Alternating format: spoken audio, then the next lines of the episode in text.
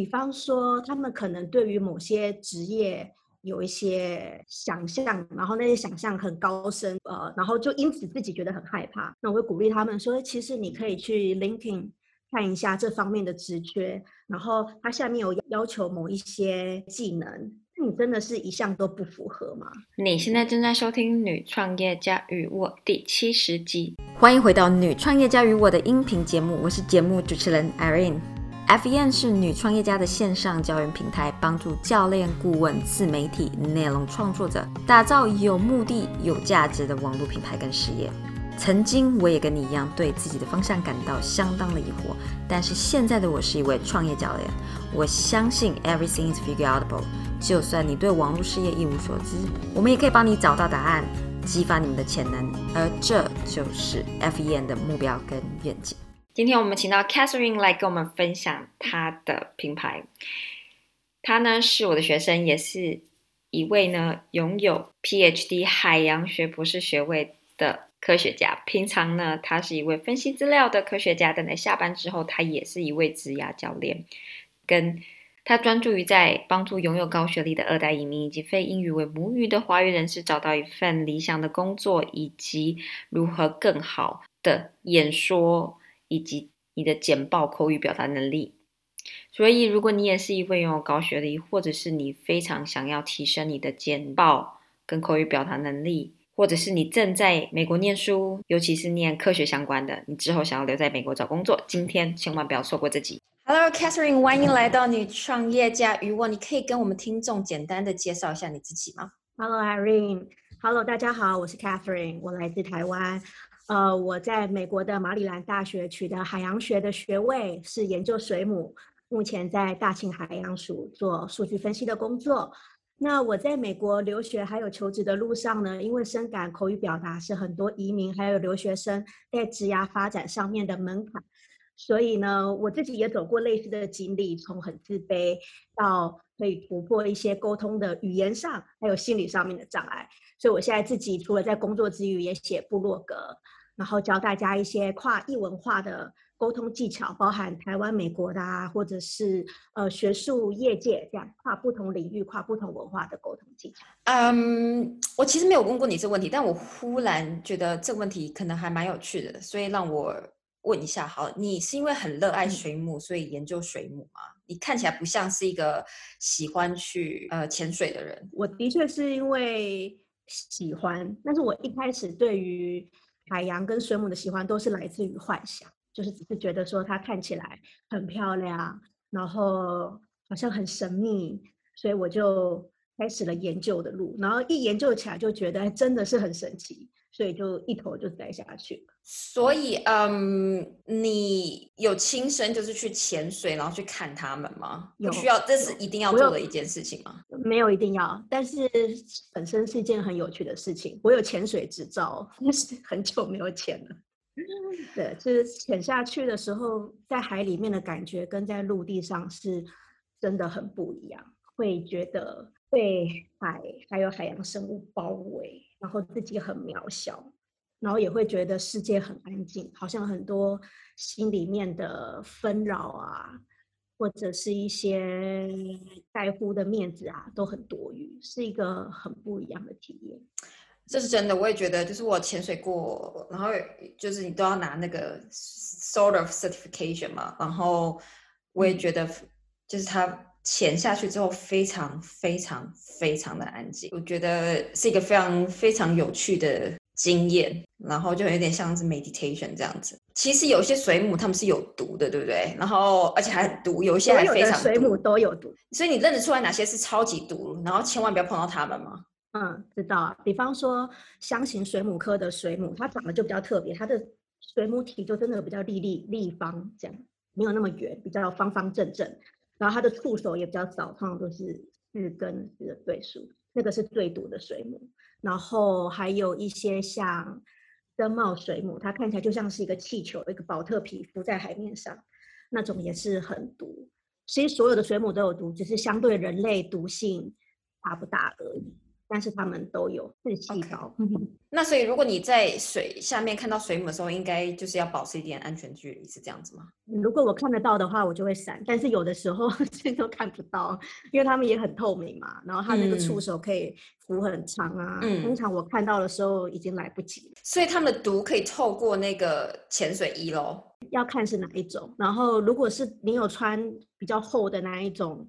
潜水衣通常是没有什么问题的，就算是穿潜水衣，也不会真的是完全包起来。还有那个脸啊、手啊，还有脚腕啊，通常都还是会有一些暴露在外面的地方。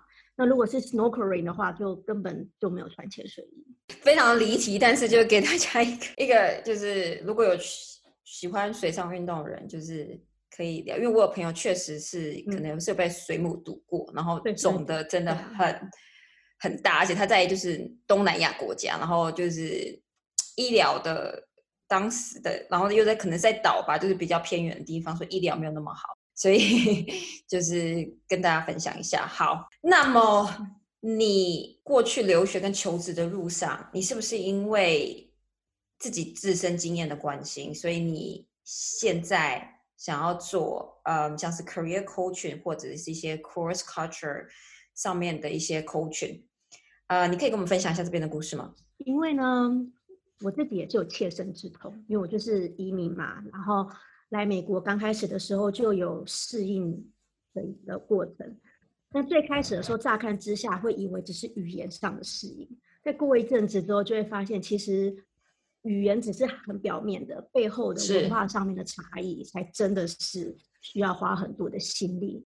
那这文化上的差异也不只是国家上的，还有不同产业的。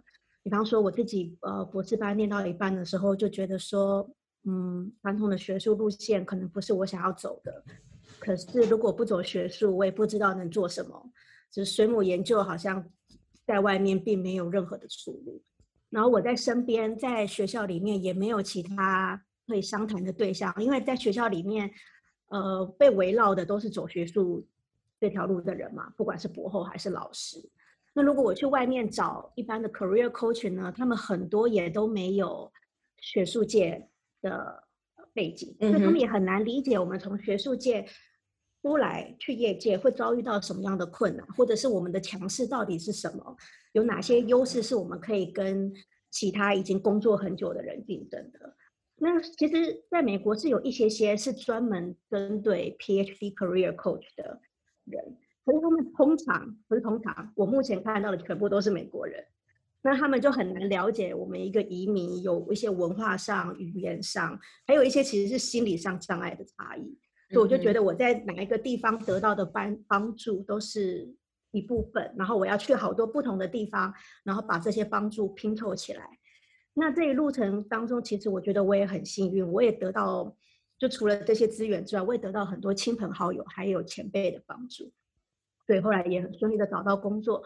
那我现在后来毕业回头再看的时候，就觉得说，或许我走过的这一条路，别人不需要再经历一样的过程。那既然现在外面没有这个服务，我可以自己来试试看。呃，我们当初刚认识的时候，你跟我说，就是呃，你正在思考一些你想要走的，就是方向。那嗯，career coaching 很广，然后呃，你跟我说你也希望能够嗯帮助口语表达这一块。那你是怎么去找到自己想要专注的方向？除了我们的上课以外，因为还有很多时候是你自己也需要去内化跟思考的嘛。那所以你自己当初是怎么样去思考的？我觉得有两个层面，一个是我很深很深的心思，自己到底擅长什么。那我发现口语表达是我从小到大一个很容易凸显出来的强势。比方说，很小的时候就会被叫上台去说故事啊。然后去被请去当小老师啊，在黑板上面教大家。然后后来我也有呃进入辩论队啊，跟演讲的校队，所以我有些专业的跟不是这个演讲辩论的经验。那在社团过程，呃，参加社团的路上，也会也会有很多口语表达可以发挥的时候，比方说带队啊，或者是出去募款啊，都有不错的成效。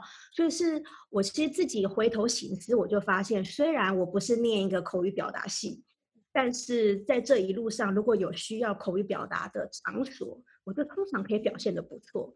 所以，嗯，我自己知道说这个是我擅长的地方。那第二个是我也观察市呃市场上面有什么样的服务。那我就发现大部分的 career coaching 都是着重在前端，比方说改面试啊，啊不改履历、改 CV、改啊 cover letter。但是对于面试的部分其实很少。那我又觉得大部分的移民啊跟留学生写都不是什么大问题。那个改改 cover letter 或改 resume 其实也很简单，就送去给母语人士帮你润稿一下就好了。嗯，可是那个面试的部分，真的就是要真枪实战，一对一这样子，没有办法假手他人。我就发现这一方面的需求比较少人提供这样的服务，那我觉得是我的强项，我我就觉得我可以来试试看。那你刚提到面试部分，那呃，你过去在台湾的时候也有工作过，对吧？对，我有很短暂的工作一段时间。那你觉得，就是台湾面试跟？美国面试最大最大的差别在于哪？其实我觉得是大同小异。真要说有什么不一样的话，我觉得台湾的面试会问比较多个人的问题，但美国是违法不能问。所谓个人，只说哎，请问你结婚了吗？请问你有小孩吗？是这样子吗？对。哦。就问说你有没有你有没有结婚？有没有男朋友啊？近期内有没有结婚生小孩的计划啊？这类的。嗯哼，那在在这在美国是不能问的问题，然后还有什么你之前的薪水啊之类的。好，那你又是在嗯是决定了方向之后怎么去定位？呃，为什么你要选择 coaching？我觉得是在跟其他人互动的过程当中，呃，不断的去摸索，说到底对方需要的是什么，然后慢慢的比较导向。沟群的方面，你觉得大部分的你的呃客户跟学生他们的最主要的困扰是什么？我一开始其实觉得或许是技术性的困扰，比方说不知道怎么样表达，或者是逻辑不顺啊，或者是 communication 的问题。不过我在服务了几位客户之后，就发现背后更根源的那个 mindset 的问题其实比较严重。嗯，有两个部分。第一个，比方说，其实很多人不是真正的了解自己，他们只是了解自己外面的标签。比方说，他有什么样的学位，或者是拿了什么样的 certificate，他并没有真正的了解自己的长项是什么，所以有的时候就会陷入一个比较狭窄的呃 vision，就想说，因为他念了博士，所以就只能够做学术研究，如果不做学术研究，就不能够做什么。那另外，另外一个是会可能是因为对未知感到害怕吧，所以就会有些呃自我限制。嗯，比方说，呃，他如果是本来是做一些基础科学的，做物理化学，那他就会想说，我就是做物理化学的，怎么可能可以转行去做？比方说数据工学或者软体工程啊？因为他们心里面想象的那个数据科学家，就是在比方说 Amazon 啊。云端啊，然后做那个开发 algorithm 最厉害的那一种，然后就觉得说自己离那一边还很远，不可能过去。但是其实，呃，就以数据科学来讲，哈，它其实有好几个 level。那也可以先从比较小公司、比较前端的，那就算是有一些工作，乍看之下好像很无聊，比方说什么 data managing 啊这一类 data engineering，好像很无聊，好像配不起呃博士学位。那他们就会想，那我不要去做这个，那那我就没有工作可以做。那其实那就是一种自我设限，因为就算他的那个，一是他可以当入门砖，二是就算就算你应征进去是做是做呃 data mining 啊 cleaning 啊 engineering，有一些稍微比较无聊的工作，嗯，是一旦你人在里面了，就可以借由。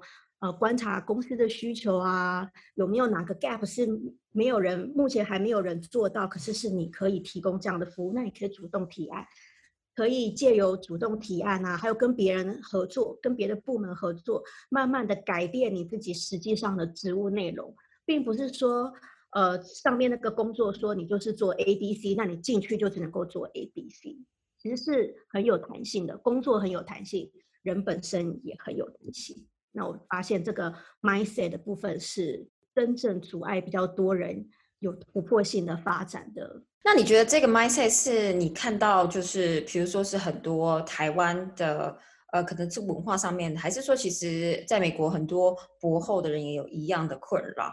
我觉得台湾的好像似乎稍微严重一点，可能是因为我们的教育会很追求一个萝卜一个坑，会觉得。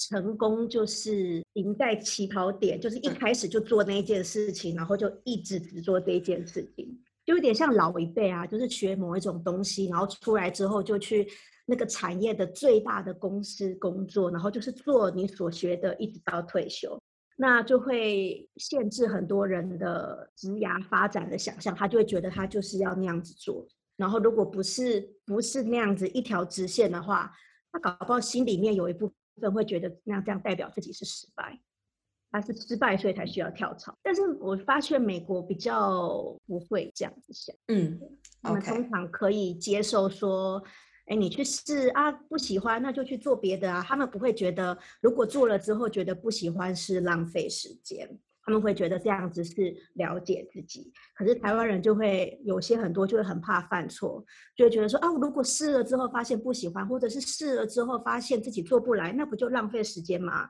或者说，或者是反过来哦，或者是呃，我大学都已经念了四年，研究所又念了这么多，我已经花这么多时间在这件事情上面，如果我不做这件事情，不就是浪费时间吗？他们就很害怕。好，那么你如何去帮助你的学生和客户去改善这些状况呢？通常会，一是我会不断的问他的问题，像比方说关于浪费时间哪一点，我会引导他们去思考机会成本这件事情，嗯，就是还有他们的时间成本。然后再来的话，我也会鼓励他们，比方说他们可能对于某些职业有一些想象，然后那些想象很高深，呃，然后就因此自己觉得很害怕。那我会鼓励他们说，其实你可以去 LinkedIn。看一下这方面的职缺，然后它下面有要求要求某一些有一些技能，那你真的是一项都不符合吗？其实你通常都已经符合了一些，那只是少了一些，那少了那一些学就好了。那也可以看人，看已经做这个工作的人，他们是什么样的背景，全部都是一样的吗？那通常都会发现说不是那么的单一，也有很多各方各各样。其他不同背景的人，那其实就可以从当中去找一些跟自己的背景稍微比较相近，甚至可以就主动私讯他们啊，问问看他们的职涯的发展的历程。其实我发现这样的恐惧都是来自于看到的样本太少。如果可以多看、多认识人、多听别人的故事、多了解不一样的经历跟背景。就会发现说，其实这个世界真的很大，选择真的很多，路真的很宽，不是只有他们脑袋里面想的那一种。好，那我们现在要到我们最后一题了。我想要问一下，你对我们求职者博后的人，他们又或者是他们是就是用第一外语在工作的 人，嗯，你有什么建议给他们吗？我觉得在职涯发展上面呢，很重要的一点是要找到自己的 niche。我们在生态学上面叫做生态气味。那其实有三个思考角度。第一个是很常见，大家都很清楚的，就是找到自己的热情，喜不喜欢。那要怎么样找到自己喜欢的东西呢？其实就是要多方尝试，嗯，多试才会知道自己喜欢什么，不喜欢什么。很多人都其实做到第一步了，就是找到自己的热情。可是其实只有热情还不够。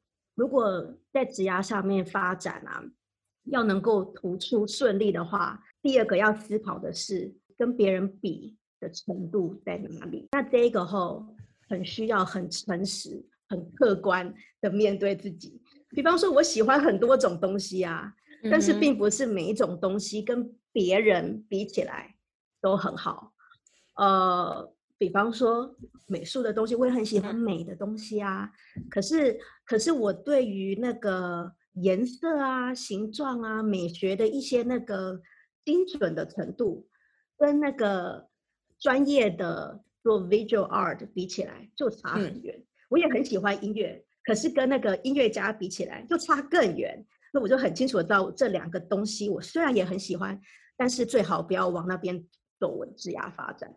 那就很像，呃，我就拿我自己的专业来讲好了，科学，科学有好多种，也是我跟别人比，到底哪一个我比较强？我比较强的那一个还不一定是我自己最爱的那一个。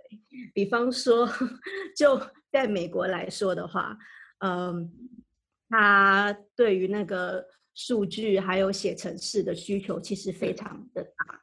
嗯，那我如果跟一般的美国人比口语表达，如果我要去跟他们一样去走拉比啊之类的，那我可能就吃亏。嗯，嗯所以就是是很诚实的面对自己，跟别人比，我哪一个强？那第三个，第三个就是更最后一层呢，就是这市场上的需求程度到底是什么？有没有？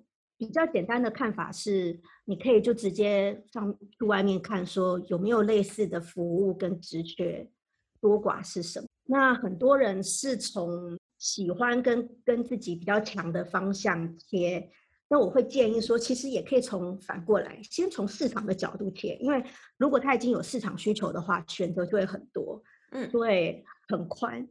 那我就以自己的举例，我的我的本科主修是海洋，可是现在是从事数据的工作。那我如果一开始就直接从海洋的方向去找，那可能的确职缺就很少，好像会看起来好像只有学术之外没有别的选择。嗯，但是我如果从我其实也蛮喜欢，然后外面跟别人比也还不错。然后外面也有比较有有市场需求，我考量市场需求，就想到说，哎，这个数据分析这一块，那我从数据分析的角度切，然后想说，这个数据分析的领域有没有什么东西可以跟海洋结合？嗯，那个可能就是我的 niche。所以我会建议，就是大家至少思考三个角度：一个是自己到底喜欢什么；第二个是跟别人比强在哪里；最后一个是外面的市场需求到底有什么。然后从那个市场的角度切，所以其实是一种那个商业分析是一个 business，是。对，你找到你自己，就把自己当做是，对，一个产品，把自己当做是一个一个 business 在经营。我觉得是，哎，就是我觉得传统的那个职涯发展可能会想说，就是当个好员工，好像就是老板交代你的任务，然后你可以很好的完成，所以都会从，呃。那个职缺上面有什么什么 job requirement 啊，硬硬需求的部分，然后想说，哦，我这个学经历符合这些 job requirement，那我可以做这个工作，那我就是做好这个工作。可是我觉得现在我会比较鼓励他们反一个角度，就是把自己当做一个 business。那那个那个公司请我就是请一个顾问，我去就是解决解决问题，而不是只是做老板交代给我的事情。我相信啊，我们之前嗯嗯前几集在采访 Sandy，他要讲到未来职涯的一个能力嘛，的那个解决问题的能力啊，你的那个独自思考的能力啊，这些都是很重要的八大能力之一。那嗯，这也是如果我在呃过去工作的时候，如果我要去请就是面试其他的 team member 的话，这也是我会嗯觉得非常重要的一些能力，对啊。所以简单来说就是。找到你 unique selling point，然后做你的 market validation，然后 get out on the market。所以就是很简单来说，就是一个当做一个 business 来经营这样子。虽然说我们最近啊反客为主已经拿掉，但是 Catherine 似乎有一个问题想要问我，所以现在你把你的问题跟大家分享一下吧。啊，我想要请问 Irene，因为我现在自己也算是开始自己创业的过程，然后就很好奇。那你教练的学生啊，跟客户当中，其他的女创业家，他们碰到最大的困难或者是问题是什么？然后你怎么样帮助他们呢？其实就像你刚刚讲的，其实很多初期的，就是如果你是服务那些 starting point 这些呃女创业家，很多很多最主要的问题都是心态。那我不是说你到了 next stage 你没有心态问题，next stage 心态问题可能就是你担心自己太成功，然后就会分身乏术之类的。比较小，跟你说是真的，或者是担心 有一天你就会破产，有一天你就会没有人要买你的任何东西，有一天你就会破产之类的。相信我，这些都很正常。回归到我最一开始讲的，就是心态。我觉得很多都是心态上面的调整。那你身为就是服务这种 start up 的这一些呃女创业家，我基本上就是要一直的鼓励他们。一方面反驳，因为他们会可能会给我的理由，就是说，哦，这些理由就是为什么会有这些心态的问题，但我都会说，这个这个是这样子，那个是这样子，就是我可以反驳掉他们的论点，所以他们知道他们其实论点其实是非常薄弱的。我们用学术的方式来想的话，就是这样子。所以，对啊，像是像你。最一开始一定也有一些心态上面的一些呃问题，比如说你也担心成功比较多人知道你在网上知道你之后会有过去的人来呃找你或什么之类，或者是过去的人认识你的人会怎么想之类的，所以这些都是很正常的。但是如果你服务刚好就是那种比较 starting point 的这些，那你。知道你要做很多很多 mindset 工作，那至于这些硬技能，比如说光源创业相关一些，怎么使用网络工具，怎么怎么去架自己的网站，然后怎么去弄漂亮的 graphic，然后怎么呃了解就是 online marketing，这些都是可以学的，而且呃没有大家想象中的那么难。今天就算是连写程式，我都觉得已经没有这么难了，因为现在我们有太多的工具可以辅助我们。现在你不需要真的会 HTML 或 CS，就是去写程式，你就。很多都是 template，你可以套进去的，所以，嗯，我觉得要保持着一个就是，嗯，一个开放的心态，知道，呃，不要太限制自己，知道，嗯，现在的科技很进步，很多东西都不像你想的这么难，just give it a go and give it a try，and you will figure out from there。你刚刚提到一点，我发现是我自己在跟。客户讨论的时候，也有常碰到一个有点吊诡的问题，好像只有女生才会有，就是担心自己太成功。男生，因为我从来没有男生的客户说担心自己太成功，但是女生有一些就会担心说，他万一真的是，他会担心他第四业做的太好，呃，没有人敢娶，错过生小孩的时间，没有办法兼顾家庭，真的，就是他还没有成功，他就已经担心自己万一太成功会没有办法兼顾家庭。然后我就要跟他们说，不会，你成功了之后，你资源会更多，你能够你能够动用的那个资源会跟现在不一样。你是反而是越越不成功越难兼顾，是没错，这是这是这是真的。然后可是他们就好害怕自己会太成功哎。不过我觉得担心自己没人娶没人要的话，我想要反问他们问题，请问你？想要的对象是怎么样的对象？你想要一个对象是一个会担心你比他成功，那你可能就有更大的问题，必须要问你自己了。对，那我觉得这其实还蛮多亚洲很传统的观念人会这么想嘛，对不对？那，嗯，但我觉得你要好好问自己，这些想法的盲点是什么？然后，这是你想要的呃婚姻或是 relationship 吗？我自己也是走过类似的过程，然后我真的发现很多女性在职业发展上面很多的盲点是自己给自己的，也可能是当然是受到这个社会的风气的影响，但是有很多自我限制。她可能在大学选系的时候就已经想说她要选什么样的科系，将来比较可能兼顾家庭。比方说美国这样也很常见啊，她就会想说，呃，我如果念医学院。将来好像很难以兼顾家庭，那我做我选护士做 nurse practitioner，薪水也不差，比较能兼顾家庭。他在选系的时候，他就已经选了他觉得比较可能可以兼顾家庭的选择，然后没有真的把自己的实力发挥出来。害怕自己太成功，我觉得我相信，在这个在这个世界上，就算是因为，比如像美国，你在美国的东岸跟西岸的大城市，跟在美国中西部一定有很大的差别。他们如果就是是在中西部的话，那是他们他们的环境就是教他们要这样子。如果他们想要逃离那样的环境，我相信他们就会选择离开那个地方，然后到大城市。欧洲也是一样的嘛，就是你选择在比较小的乡镇，跟去比较大一点的城市，那个机会啊什么之类的，跟就是搬去大城市。不过最近也蛮有趣的，就是因为 COVID 的关系，就整个工作的形态又又再次的转变了。所以我觉得，if you're smart，you should take advantage right now。那今天非常的荣幸有 Catherine 来到我们的女创业家与我。那大家怎么在网络上面找到你呢？呃，我有 blog 叫做海洋学家的母体力学，然后也有在 Facebook、Facebook 跟 Instagram 上面分享。目前呢，在 Clubhouse 上面也有一个台湾女博姐妹会啊，欢迎大家追踪。